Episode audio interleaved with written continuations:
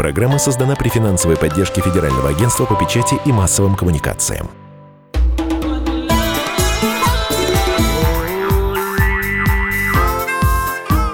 «Национальный вопрос» студии ведущие программы Андрей Баранов. И Ирина Афонина. 9 э, марта начнется судебный процесс э, над подозреваемыми в крушении в июле 2014 года в небе над Украиной малазийского Боинга MH17. Подозреваемым будут предъявлены обвинения по двум пунктам Голландского уголовного кодекса. Причастности к крушению рейса MH17, который повлек гибель всех пассажиров и убийству 298 человек, находившихся на борту самолета. Максимальное наказание – пожизненное заключение э, суд будет проходить в соответствии с голландским законодательством. Что интересно, следственную группу, э, которая занималась э, расследованием этого, этой трагедии, Россию изначально не пригласили. Хотя, в общем-то, все обвинения изначально строились именно против России и ополченцев Донецкой Народной Республики. Ну, напомню, что якобы, так сказать, Россия передала, значит, комплекс ПВО «Бук» ополченцам, из которого, собственно говоря, и был сбит Боинг по ошибке, не по ошибке, это уже дело десятой страны, э, так считают на Западе, но Россия должна понести за это наказание. Так ли это? Как выяснилось, малазийская страна, которой принадлежал самолет, э, разочаровалась в действии следственной группы, всей этой комиссии, и устами премьер-министра э, заявила, что не доверяет выводам, которые сделали следователи. И вот в преддверии эм, э, суда, который начнется в понедельник, кстати, продлится, наверное, не менее полугода до осени, потому что э, очень большой объем э, материалов предстоит суду заслушать и оценить. Так вот, в преддверии этого заседания в Гааге э, состоялись круглые столы, организованные альтернативными, э, так сказать, э, общественными организациями, которые занимались своими расследованиями. Сейчас в Гааге находится корреспондент отдела международной политики «Комсомольской правды» Эдвард Чесноков. Он с нами на связи. Он принимает участие э, в работе этих э, комиссий, этих круглых столов, наблюдает за ними, пишет об этом в газету. Эдвард, здравствуй. Скажи, пожалуйста, что интересного удалось услышать на этих заседаниях? Здравствуйте, Андрей Михайлович. Скажу э, самое главное сначала. Не все понимают, а где будет идти этот суд. Он будет не в Гааге, суд по делу MH17 будет в Схиполе. Буквально, кстати, в двух шагах от международного аэропорта Схиполь, который обслуживает Амстердам. То есть угу. организаторы всего этого мероприятия по максимуму используют медийные образы, типа вот смотрите самолеты, мы дело самолета рассматриваем рядом с аэропортом. То есть в Гааге э, именно никакого суда не будет. Понятно. Я вчера там находился, угу. там местные общественники, буквально горстка общественников, русские соотечественники, которым больно, что их их страну смешивают с грязью и навешивают всевозможные обвинения, организовали, ну, не скажу круглый стол, скорее кинопоказ. Показали фильм MH17 «Призыв к справедливости», который на английском, кстати, на прекрасном английском языке сняли журналисты Яна Ярлашова и Макс Вандерверф. Это фильм, как вы понимаете, э, исследует альтернативную точку зрения, потому что э, так называемый трибунал по Боингу, его еще называют объединенной следственной группой, она совершенно и напрочь игнорирует все э, альтернативные точки зрения, расходящиеся с официальным нарративом. Ну, например, на круглом столе в Гааге вы меня слышите, да? Да, да, да, конечно. Угу. На круглом столе в Гааге вчера присутствовал известный немецкий независимый журналист Билли Сикс.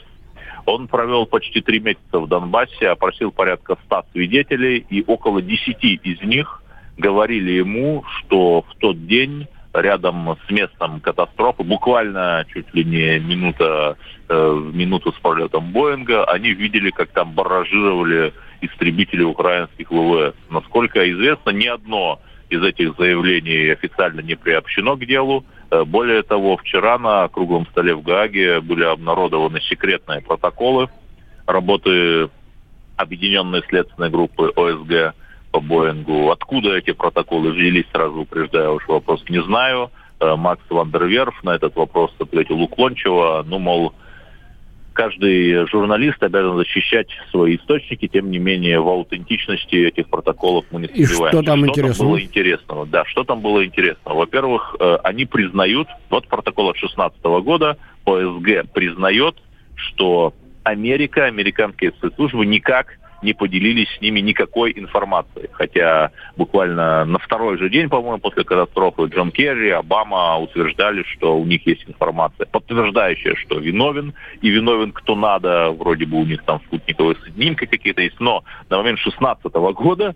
А, то есть уже два года прошло, года не поделились. и никаких, да, никакой информации от американцев. Так, так. Да, да это, это на 16 год. Еще интересный протокол от 18 года. Угу. Они признают, э, члены трибунала, что СБУ Украины никак не помогает с поиском свидетелей, что какой-то специальной группы, э, которая бы этим занималась, нет. И спустя 4 года, на момент 18 года, члены трибунала сокрушаются, что нет, э, что мало свидетелей. И вот эта цитата, они говорят, что нам нужно свидетелей как-то приманить Угу. Вот насколько это вообще Это очень интересно. Смотри, если не, если, не было, да. если не было свидетелей, э, то, значит, их действительно не было в действительности. Более того, если СБУ вот этим это, активно не занималась, да. значит, они знали, кто сбил э, Боинг-то. И вовсе, наверное, не в сторону ДНР и в сторону России нужно указывать было, а в, в сторону дело, Киева. Что они не могут найти свидетелей, которые бы подтверждали их версию. Ну, например, есть там какой-то засекреченный свидетель, который говорит, что он видел инверсионный ложный след,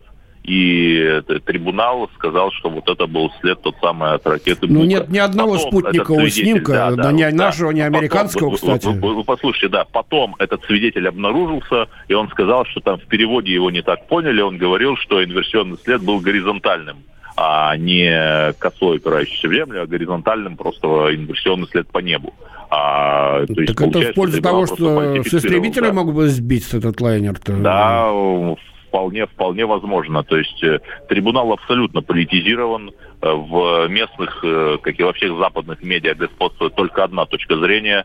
На вчерашнем круглом столе были только местные журналисты и блогеры – хотя и это тоже немало, это все очень хорошо разошлось по блогам и стримам, но никаких э, местных СМИ не было. И что меня поразило, что не было и российских СМИ, кроме «Комсомольской правды».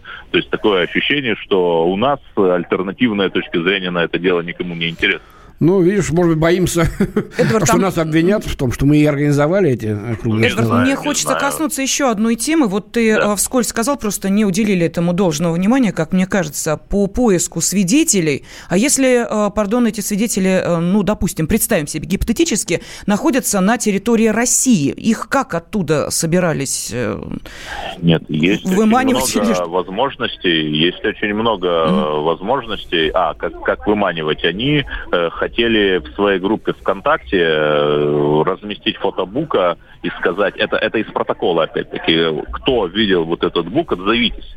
Но тем самым они сразу ориентируют э, всю общественность ровно на одну точку зрения. Вот. Угу.